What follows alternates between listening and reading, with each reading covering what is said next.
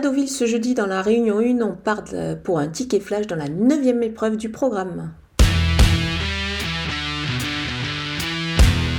Je reprends la ligne du 30 novembre dernier, c'était sur ce parcours de Deauville.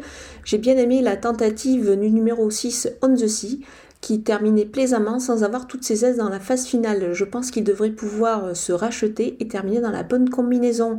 Je retiens également euh, le numéro 1 Excalibur qui se comportait très très bien ce jour-là. Je pense qu'il devrait encore conclure euh, à l'arrivée de, de ce genre d'épreuve. Et enfin le numéro 4 Cadorino Déplace qui euh, se comportait très bien également lui aussi. Il fournissait une très très belle fin de course. Je pense que ces trois-là vont conclure dans la bonne combinaison une nouvelle fois. Vous pouvez donc les associer pour un 2 sur 4.